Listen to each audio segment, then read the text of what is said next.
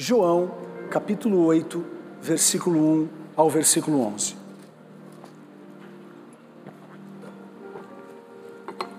Semana Solidária, Semana Solidária, Semana Solidária, Semana Solidária.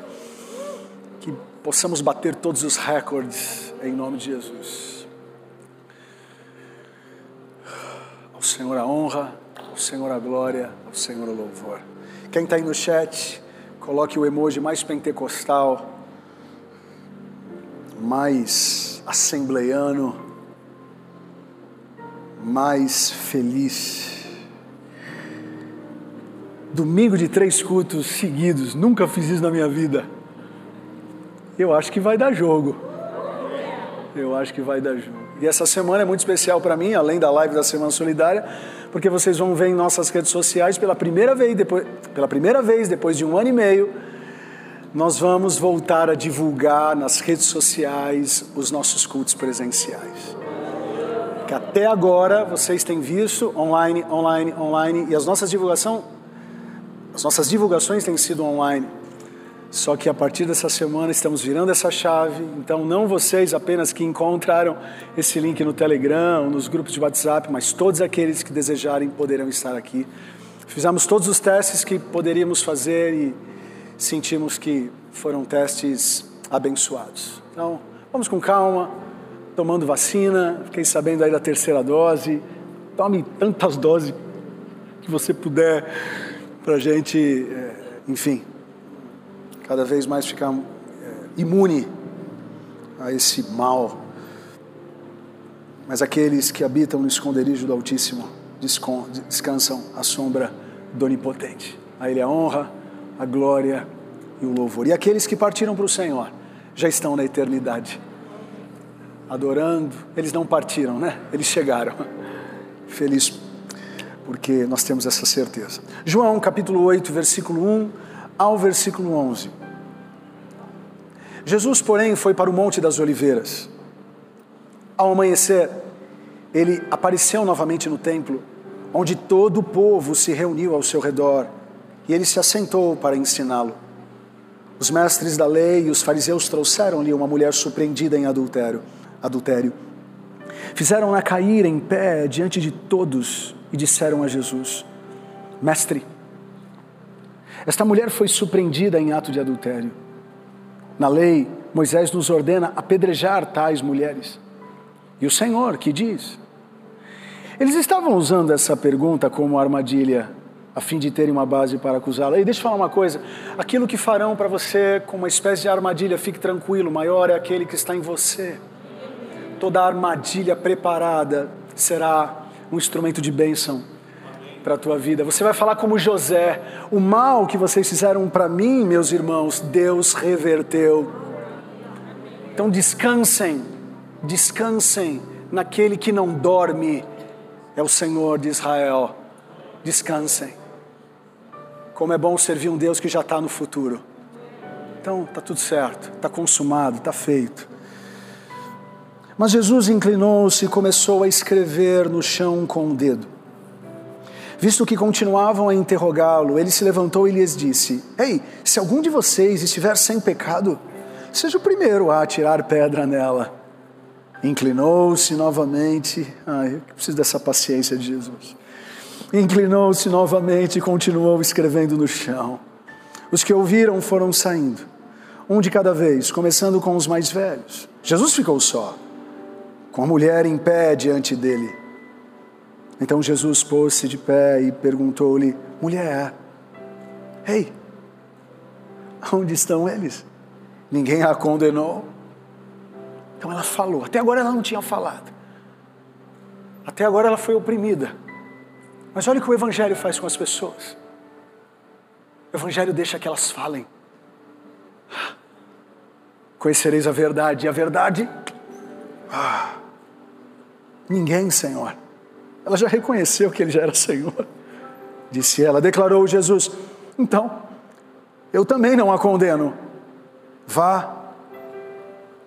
Pelo amor de Deus. Não vai se meter com um homem que não é teu de novo. Vá e abandone a sua vida de pecado. Posso ouvir um amém? amém. Oremos, Pai de amor e bondade, muito obrigado mesmo por esse texto milenar que chega em nossas mãos. Meu coração não, não, não, não aguenta dentro da minha, desse corpo, de, de tão alegre que estou. Tivemos três pessoas aceitando a Jesus no culto das nove. Espero que seja também assim no culto das onze, no culto da uma. Obrigado. Obrigado pelos nossos irmãos e irmãs, amigos e amigas que estão online também. Em nome de Jesus, oramos e te agradecemos. Amém. Graças a Deus. Gente, uh... como. Que situação delicada é quando nós somos surpreendidos. É óbvio que eu não estou falando de uma surpresa positiva, porque aí todo mundo gosta, né? Mas como, como é delicado, né? Eu acho que todos aqui já foram surpreendidos de maneira negativa. Você, criança, adolescente, jovem, ah, te pegou naquela hora que é aquele sentimento de vergonha, aquele sentimento de não tem o que fazer. É, é, o que a gente chama no futebol de é, no contrapé do goleiro. é o goleiro que vai caindo e vai vendo a bola entrar, não tem muito o que fazer. A melhor coisa é já cair no chão e falar: bora começar de novo o jogo. É muito delicado nós sermos surpreendidos, né? Mas também é delicado surpreender negativamente as pessoas, né? Quando você entra no quarto e o cara está fazendo uma coisa e você também não sabe muito bem qual é a reação. Eu dou bronca, não dou. Ah, se eu der bronca, ele vai ficar triste. E...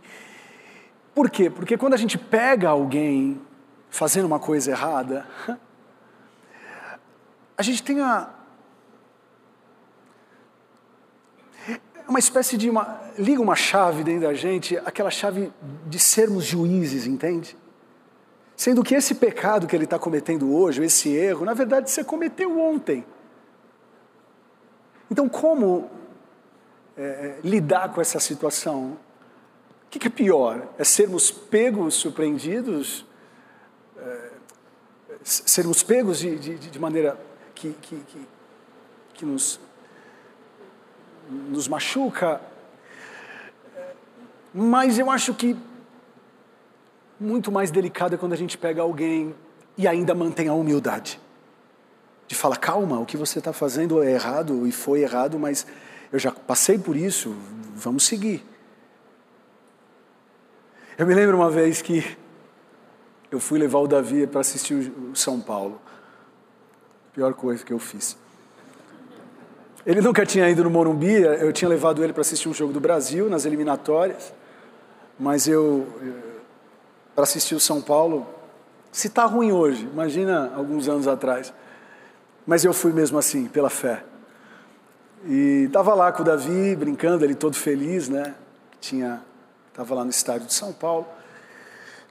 Ensina a criança no caminho, entende? Então tem toda uma estratégia. Vai que, né? Uh, e aí eu estava com ele, tomando uma Coca-Cola, sei lá, comendo uma pipoca, e eu ouvi a voz de uma pessoa conhecida. Aí eu olhei assim para trás e umas 10, 15 fileiras, era um pastor. Eu falei, caramba, até aqui tem crente. Sacola, quero. Né? Mas ele não me viu, eu o vi. Né? E aí, eu fui lá com o Davi, eu já tinha pregado na igreja dele, e falei: Oi, pastor, tudo bem? Gente, na hora que ele me viu, acho que ele queria ver o capeta, menos eu. Porque, como, como ele é pastor bem tradicional, eu, ele ficou envergonhado. O que, que eu iria falar? Mas eu falei: calma, pastor, eu estou no mesmo pecado. Eu estou no mesmo estádio e torço para o mesmo time, então todo mundo lascado aqui. Enfim, ele, ele ficou assim, né, ficou meio sem jeito, e depois até me, me arrependi de ter ido falar com ele. Né? Porque realmente eu percebi que ele, ele ficou meio constrangido, ele não queria ser visto. Aí passaram-se alguns meses e eu fui pregar na igreja dele. Uh, e aí quando eu subi, né, falaram meu nome, subi, quando eu deixo a Bíblia em cima do púlpito assim, vou cumprimentar, né, os pastores que estão lá. E ele me abraçou e disse: Varão. Quando fala varão, ele falou assim: Varão, não comenta com a igreja que você me viu lá, não.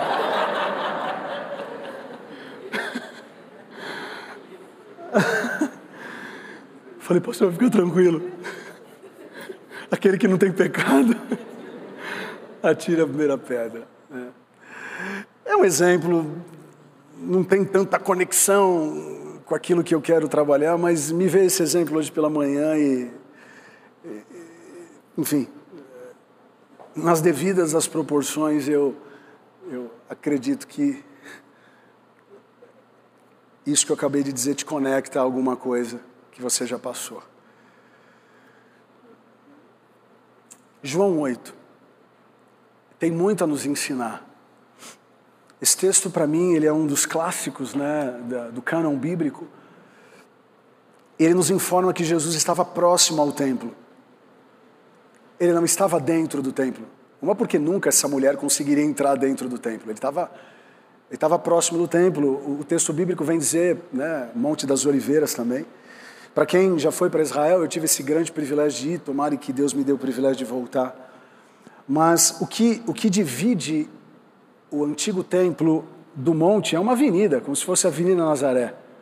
Você desce, atravessa a avenida, você já está no monte. Hoje o monte é um cemitério, né? Muitas pessoas foram, foram enterradas ali. Imagine um metro quadrado daquele cemitério, quanto custa para você ser enterrado no Monte das Oliveiras. Ali é, é, é não é para nós, não, é para outro nível. Enfim, então Jesus ele está nessa região. A gente não sabe muito bem se está né, do outro lado da avenida, não, até porque naquela época nem avenida deveria haver ali, era um, né, um segmento só. Então Jesus está ensinando fora do templo. E durante o ensino, o texto relata que alguns religiosos chegaram em e, interromperam a aula, colocando no meio de todos uma mulher que tinha sido é, apanhada em adultério. Uma das coisas que me chama mais atenção nesse texto é que esses religiosos eles discriminavam tanto as mulheres, assim como crianças doentes, mas em especial aqui falando das mulheres, que somente ela foi pega Isso é um cúmulo. O belezinha que estava com a mulher não foi. Sendo que na lei de Moisés, você não pode culpar um e não culpar o outro. Então, os doutores da lei já estão quebrando a própria lei. E eles não eram sumos sacerdotes. Eles não tinham esse direito de fazer. Eles eram sacerdotes, mas somente o sumo sacerdote poderia cravar pela lei. E detalhe, hein? O sumo sacerdote também precisava de um, de, de um, de um aval romano. Então, assim, é um muito sujo tentando falar de uma, de uma jovem que estava sendo vítima de um sistema totalmente podre. Mas enfim, a mulher está lá, não sei se vocês é, percebem, mas tem um versículo que diz assim: ó, fizeram-na ficar em pé diante de todos. Ou seja, é, deviam estar tá agarrando, seja pelos cabelos, Vamos tentar imaginar um pouco, vamos tentar viajar juntos aqui, como que fisicamente, emocionalmente e espiritualmente está essa mulher. Naquele momento, esses religiosos perguntaram para Jesus: Mestre, esta mulher foi surpreendida em ato de adultério.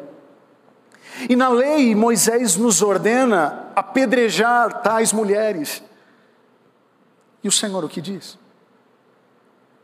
O texto relata que enquanto os religiosos faziam essa pergunta para testá-lo, era sim uma armadilha. Jesus, sempre Ele. Aleluia. Ele começa a escrever no chão. Eu não entendo que aquele chão é grama. Eu não entendo que aquele chão é porcelanato. Aquele chão, o que, que era? Era pó. Se até hoje em Israel, né, mãe, tem muito pó, muita terra. Imagine há dois mil anos atrás. Jesus inclinado, escrevendo alguma coisa que nós né, não sabemos. Ele falou uma das frases mais conhecidas da tradição cristã. Ele diz o seguinte: se algum de vocês estiver sem pecado, seja o primeiro a atirar pedra. E Jesus volta a escrever no chão. É muita paciência, é muito amor, é muita resiliência. Ele voltou a escrever no chão, no pó da terra, e todos os acusadores daquela mulher, um a um, foram saindo. E o texto bíblico, ele é, ele é incrível, porque ele vem dizer o seguinte: dos mais velhos aos mais novos. Houve uma espécie de liderança comum ali, sabe aquela piscada, tipo assim, embora. Talvez não houve verbalizado, mas tipo assim, caiu a casa, não tem o que dizer, não rolou. Não rolou. Eles vão embora. E aí Jesus agora só com ela pergunta: mulher, onde estão eles? Eu vejo essa mulher com a cabeça baixa, eu vejo essa, eu vejo, eu vejo essa mulher. Eu acho que essa mulher não viu nem Jesus escrever na, na, na terra. Eu vejo essa mulher é, como uma mulher que não conseguiu ver que eles foram embora. Eu acho que ela só estava esperando a primeira pedrada. Isso era comum. Jesus olha para ela, tipo, eu, eu entendo assim, ok? Olha para mim. Olha para mim. Eu quero te dar voz, eu estou te fazendo uma pergunta. Aonde estão eles? Acho que ela dá aquela olhada, meio 180, meio 360, e fala assim: não tem ninguém, Senhor. Aleluia. Jesus disse: Ei, se eles não te condenaram, eu não vou condenar, porque eu não vim condenar ninguém, eu vim salvar. Eu vim salvar. Eu vim salvar. Agora só faz uma coisa, mulher. Pelo amor de Deus. Arruma a tua vida. Para de ficar se metendo com quem você não. Quem não te dá valor.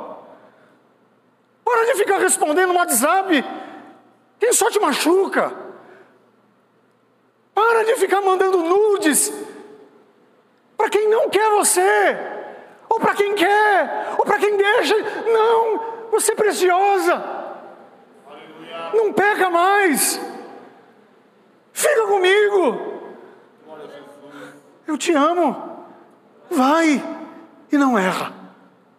A Bíblia não diz se ela falou sim, Senhor, mas se a Bíblia não diz, eu vou ficar na expectativa de que ela saiu pentecostal de lá, já saiu dando glória, já saiu. Porque se nós sairmos de um culto como esse alegres, imagine sair da presença física de Jesus.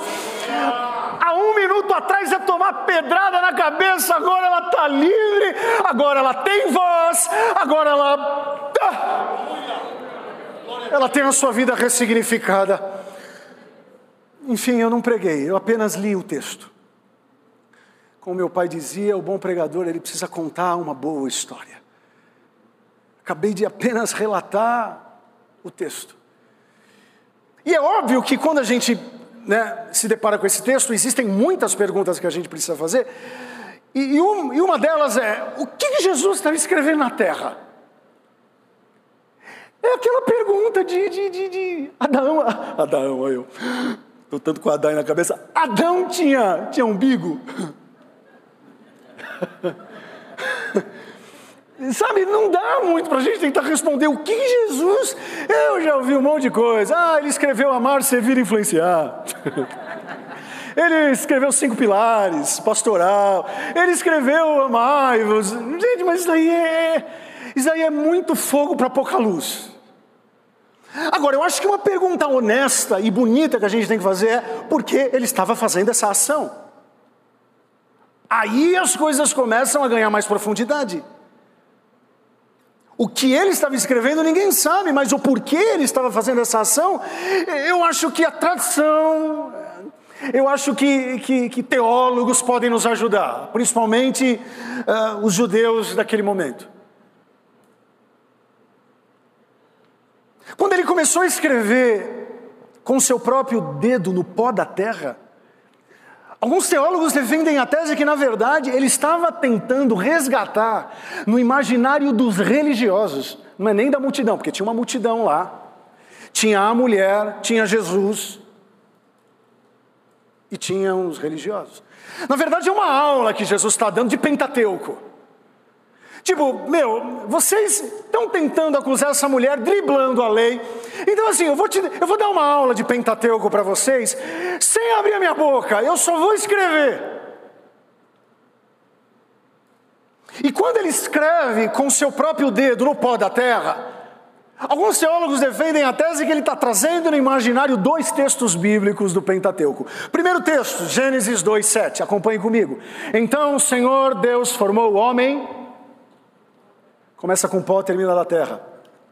Então o Senhor Deus formou o homem do pó da terra. O que para mim olhar aquilo não ia me falar muita coisa, mas para os religiosos que sabiam o Pentateuco de, de, de cabo a rabo, ei, quando Jesus mexe no pó, ele está trazendo à memória esse texto de Gênesis. Não sou eu que afirmo isso, mas teólogos confiáveis dão esse norte para nós. E um outro texto é Deuteronômio 9:10, que diz: Moisés recebeu as duas tábuas de pedra escritas pelo dedo de Deus, nelas estavam escritas todas as palavras que o Senhor proclamou a vocês no monte. Ou seja, o primeiro de Gênesis relata o modo pelo qual o Senhor formou o ser humano. A matéria-prima usada foi pó. O segundo texto está inserido na linda história que Deus chamou Moisés para um alto monte, e naquele alto monte entregou para Moisés duas pedras, e nessas duas pedras, os dez mandamentos escritos com o dedo de. Então aqui nós temos dois elementos: nós temos o pó e nós temos o dedo. Ou seja, quando Jesus começou a escrever com o seu próprio dedo, naquele chão que simbolizava o pó da terra, ele estava dizendo mais ou menos o seguinte: religiosos, aprendam comigo. Eu não vou falar, mas eu vou escrever. De nada adianta vocês terem a lei escrita pelo dedo de Deus nas pedras que um dia Moisés entregou para vocês. Se vocês não permitirem que essa mesma lei venha a ser escrita na essência humana, ilimitada e pó que vocês também têm. Se vocês tivessem a consciência, religiosos, que essa mulher é da mesma matéria-prima que vocês, vocês não estariam dispostos a apedrejá-la, mas a amá-la. Eu acho que eles tomaram um simancol. Eu acho que a aula deu certo. Olhem só, Jesus agora olha para eles e diz: Se algum de vocês estiver sem pecado, seja o primeiro a atirar pedra nela. Inclinou-se novamente e continuou escrevendo no chão. Os que ouviram foram saindo, um de cada vez, começando com os mais velhos. Ai, coisa linda isso. Em resumo, a partir do momento que aqueles religiosos tiveram o mínimo de humildade, você fala assim: não, pastor, não é possível que você está defendendo o fariseu. Nem eu acredito. Na hora que eu estava construindo esse sermão, eu falei assim: mas eu estou defendendo o fariseu. O Espírito Santo falou o seguinte: esses caras me temiam. Eles estavam com as intenções erradas, talvez, mas eles tomaram mancou. Eles não reagiram com mais pedras, eles não apedrejaram Jesus, mas eles tiveram a humildade de colocar a viola na sacola aí, antes tarde do que nunca.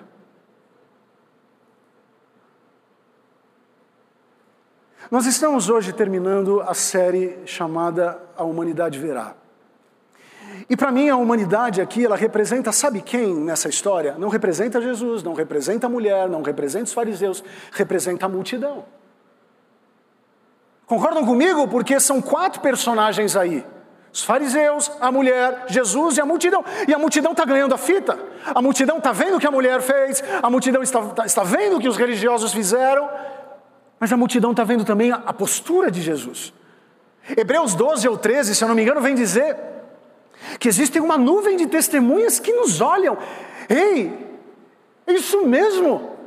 Toma cuidado com aquilo que você faz. Toma cuidado com aquilo que. Toma cuidado para onde você vai, senão eu posso te achar no estádio. Porque fariseu, como eu lá no estádio com aquele pastor, tem em todo lugar. Parece polícia americana. Eu já estive nos Estados Unidos e é impressionante. Quando você vai, aqui não tem polícia, vem uma. Não, acho que aqui como brasileiro, acho que eu aqui vou fazer, uma, vou fazer um contorno que não pode. Faz. Chega de helicóptero, é um troço maluco. Quando você menos pensa, estão, estão lá. Mas para mim a humanidade aqui representa esse povo que está enxergando. Assim como as pessoas estão nos vendo no Instagram, assim como as pessoas estão nos vendo no Facebook, assim como as pessoas estão me vendo aqui, eu estou me expondo aqui todo domingo, falando um monte de palavras aqui, ai de mim se me perca alguma palavra. Mas por incrível que pareça, eu aprendo aqui três lições. E a primeira lição vem com essa mulher. A lição de que, meu, eu errei mesmo. Você fala assim, mas ela não teve muita saída, ela foi lá porque colocaram ela, tá. Mas depois que todos foram embora, ela, fica, ela ficou sozinha com Jesus. Ela poderia muito bem ter vazado. Mas ela ficou porque ela estava reconhecendo que ela precisava de perdão. Sabe, essa é uma lição que fica para nós hoje. Todos nós fomos instituídos da, da glória de Deus. Olha só o que Paulo escreveu aos Romanos, como está escrito: não há nenhum justo, nenhum sequer, não há ninguém que entenda, ninguém que busque a Deus. Todos se desviaram, até filho de crente, sim, tornaram-se juntamente inúteis. Não há ninguém que faça o bem, não há nenhum sequer, suas gargantas são um túmulo aberto. Sem Jesus você era um túmulo aberto. Com suas línguas enganam, veneno de serpentes está nos seus lábios, suas bocas estão cheias de maldição e amargura. Portanto, ninguém será declarado justo diante dele, baseando-se na obediência da lei. Pois é mediante a lei que nos tornamos plenamente conscientes do pecado, mas agora se manifestou, louvado seja Deus, uma justiça que provém de Deus, independente da lei, da qual testemunham a lei e os profetas, justiça de Deus, mediante a fé em Cristo Jesus, para que todos os que creem, não há distinção, por favor, levante suas mãos. Não há distinção, pois todos pecaram, estão destituídos da glória de Deus, agora sendo justificados gratuitamente por graça, por meio da redenção que há em Cristo Jesus. Ei, com a mão erguida, do negro ao branco, do pobre ao rico, do cético ao crente, todos nós somos de barro, dependentes da graça e da misericórdia de Deus. Aleluia. Se você pode, aplaudir Jesus Cristo por isso.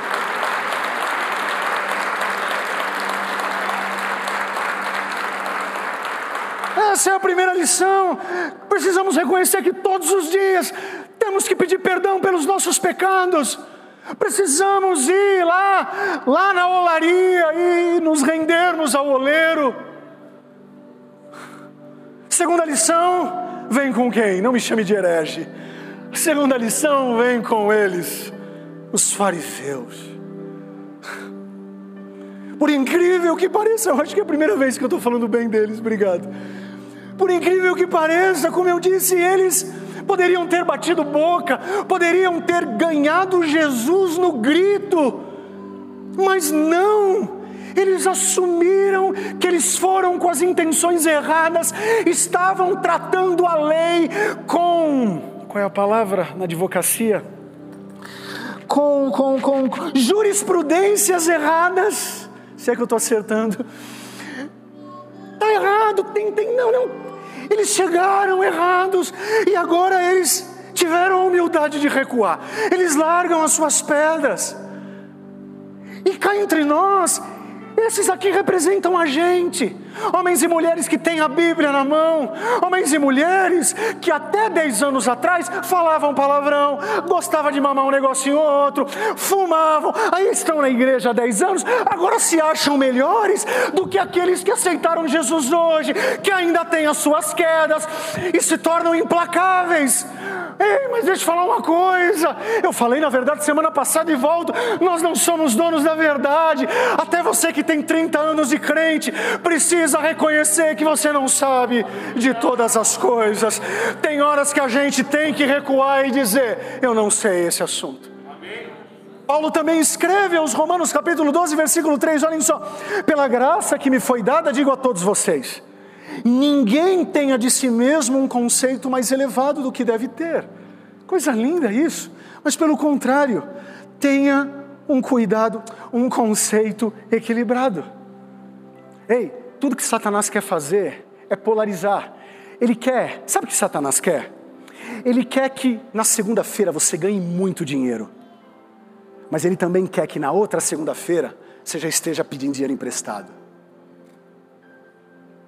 Satanás quer que o teu casamento seja hoje somebody love. Ah, segunda-feira é lua de mel. Na terça, lua de mel. Na outra semana, ele quer lua de fel.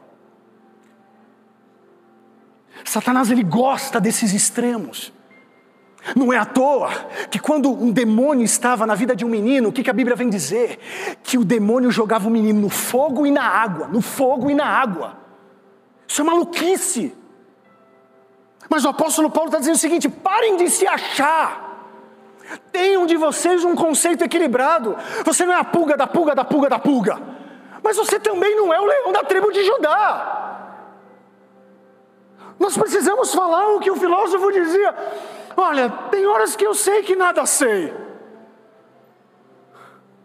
Ou vai me dizer que alguém que se formou em TI em 1994 está gabaritado para encarar um serviço hoje, 2021? Pergunta para o meu filho que é disquete. Pergunta para o meu filho que é disquete. Ele fala que é, sei lá, é, é chiclete com, sei lá com o quê. Ei, nós precisamos reconhecer, mas às vezes o sistema religioso vai nos vai nos deixando bobos, achando que a gente tem o direito, Cris, de colocar a Bíblia debaixo do braço e dizer: você está errado. Eu não estou falando contra apologética aqui. Eu não estou falando contra apologética. Eu não estou falando que você tem que, tem que aguentar tudo e não pode educadamente falar. Não estou falando nada disso. Mas ei, vamos para a terceira lição que vem com Jesus. Tem gente que. Pastor Mac Anderson fala isso e eu preciso pegar emprestado. Eu já falei aqui umas trocentas vezes, essa piada, acho que vocês nem vão rir mais, mas eu vou falar. Tem gente que se acha tanto, se acha tanto, que se brincar de pique-esconde, ele se acha. Ei, ei, a gente está assim, a gente sabe de tudo. A gente sabe de vacina, a gente sabe de política, a gente sabe de Pentateuco, a gente sabe de profetas, a gente sabe de Novo Testamento, a gente sabe de Antigo Testamento, a gente sabe de parede preta, a gente sabe de parede, parede branca, a gente sabe de tudo e a gente não sabe de nada. Porque a gente sabe de todos os assuntos, porque a gente dá a gulgada, mas a gente não está mais profundo em nada. Esses caras nos ensinam, esses religiosos nos ensinam que a gente precisa reconhecer que a gente não sabe. Tem horas que a gente vai ter que largar as pedras.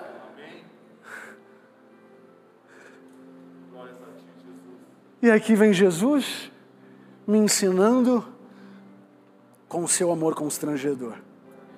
Enquanto a mulher me ensina que eu preciso reconhecer os meus pecados diários, enquanto os religiosos me ensinam que eu preciso entender que eu nunca estou certo, eu vejo Jesus me ensinando amor um amor que constrange. Olhem só Marcos 12, 30 a 31. Ame o Senhor, o seu Deus, de todo o coração, de toda a sua alma, de todo o seu entendimento, de todas as suas forças.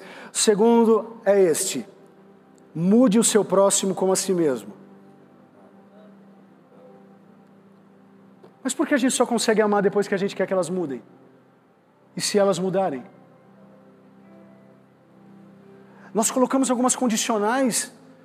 Ei, se você mudar, aí eu vou te amar.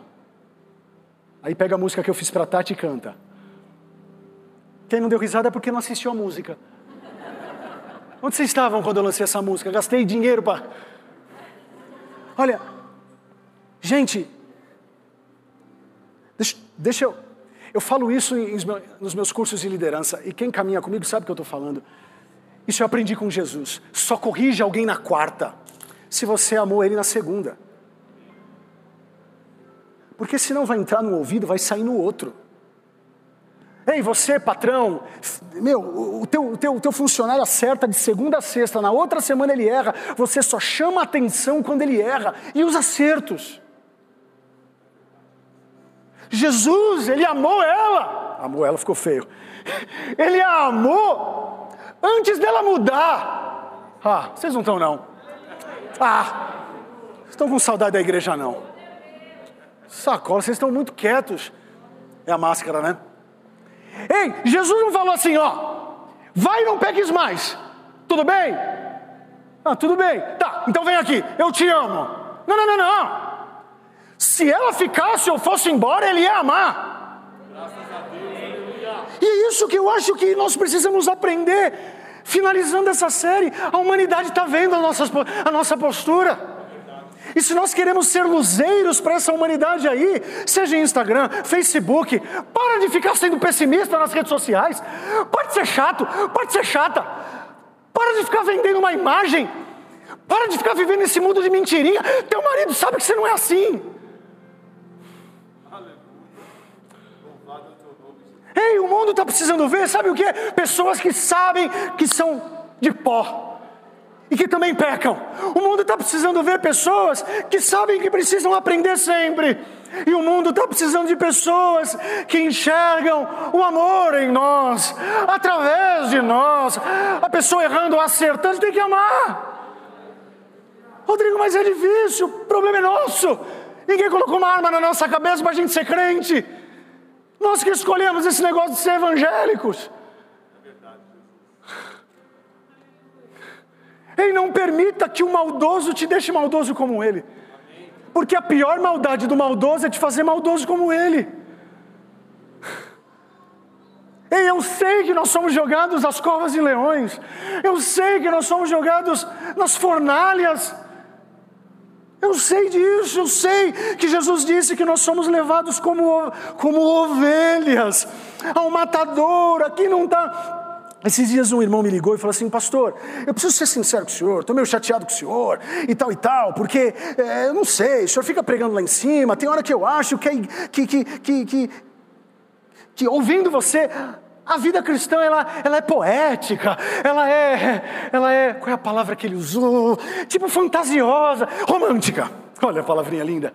Pastor, mas a vida, a vida é dura. Para mim. Ele está falando para mim que a vida é dura. Falei, não me diga!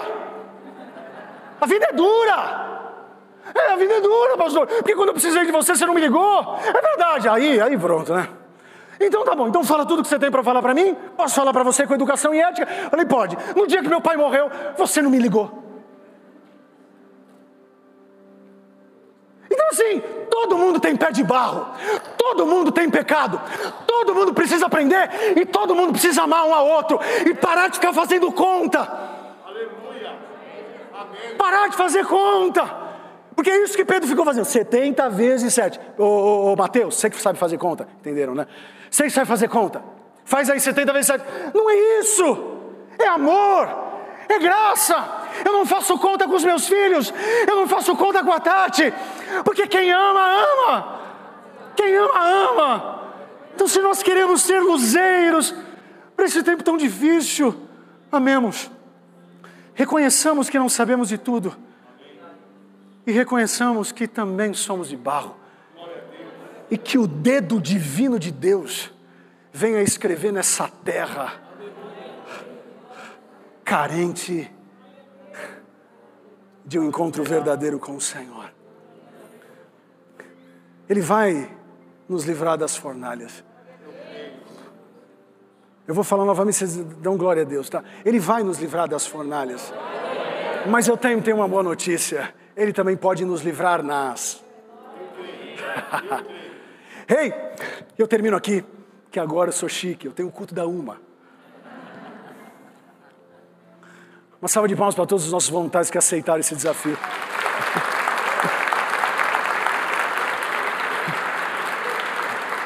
Olha só, Ei, quando jogaram Sadraque, Mesaque e Abidinego, Misael, Ananias e Azarias, o melhor nome deles São esses.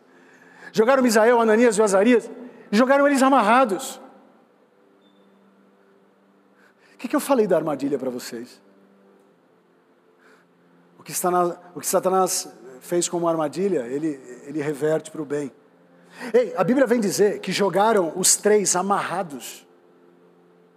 O fogo estava sete vezes mais, mexeram com o número errado. mexeram com o número errado. Pastor, mas você é numerolatria, numerofobia? O que, que o senhor é? Não, não, é porque judeu gosta dessas coisas. Aqueceram a fornalha sete vezes mais. Ei, quando jogam ele, o fogo não mata, mas liberta. Só queimou, só queimou a corda.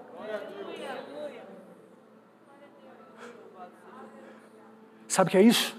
Você pode estar na fornalha, mas a fornalha não vai mudar quem você é. Você pode estar numa cova, mas a cova não vai mudar quem você é. Você pode passar pelo luto, mas o luto não vai mudar quem você é. Ainda que a figueira não floresça, ainda que não haja fruto na vide, ainda que a vida esteja do avesso e eu não consiga compreender nada do que está passando na minha mente, todavia, mesmo com dúvidas, todavia eu me alegrarei no Senhor, no Deus da minha salvação, porque Ele me faz andar em lugares altos. Se você pode, levante suas mãos aos céus, com os olhos fechados, faça a oração que você tem que fazer, pedindo, Senhor, que eu peça perdão Senhor, que eu tenha a humildade de compreender que eu sei que nada sei. E Senhor, que eu ame. Que o maldoso não me deixe maldoso como ele. Que o impaciente não me deixe impaciente como ele. Que o vingativo não me deixe vingativo como ele. Porque a humanidade está precisando ver uma postura mais digna.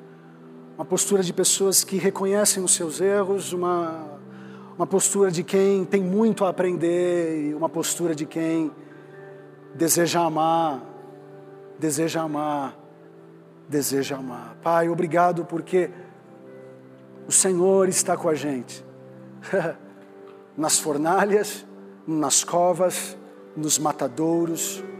Obrigado porque o Senhor vai nos livrar hoje de pedradas. Obrigado porque o Senhor hoje vai nos livrar de pessoas que vêm mal intencionadas e ainda que elas venham, elas sairão por outros caminhos. Satanás pode vir por um caminho, mas ele voltará por muitos caminhos. Isso significa que ele voltará perdido, sem lenço e sem documento, porque maior é o Senhor que está em nós do que aquele que está no mundo. Obrigado, Senhor. Em nome do teu filho Jesus Cristo, oramos e te agradecemos.